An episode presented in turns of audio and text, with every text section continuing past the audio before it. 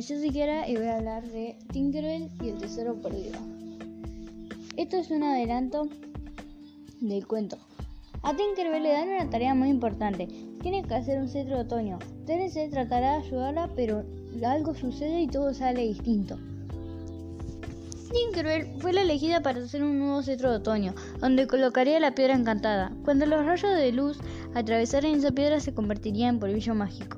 Y ese polvillo era excelente para las hadas. Ella trabajó mucho probando distintas cosas para el cetro.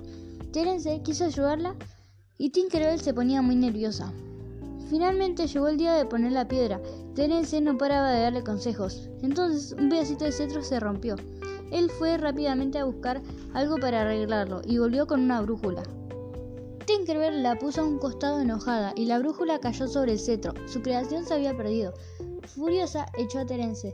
Ella apoyó la piedra encantada en un almohadón. Tinkerbell no paraba de moverse de un lado al otro, nerviosa. Con todas sus fuerzas batió la brújula y la piedra se rompió. Al rato pasaron Clank y Bobble y la invitaron a un teatro. El hada Mary estaría allí. Tinkerbell fue y al rato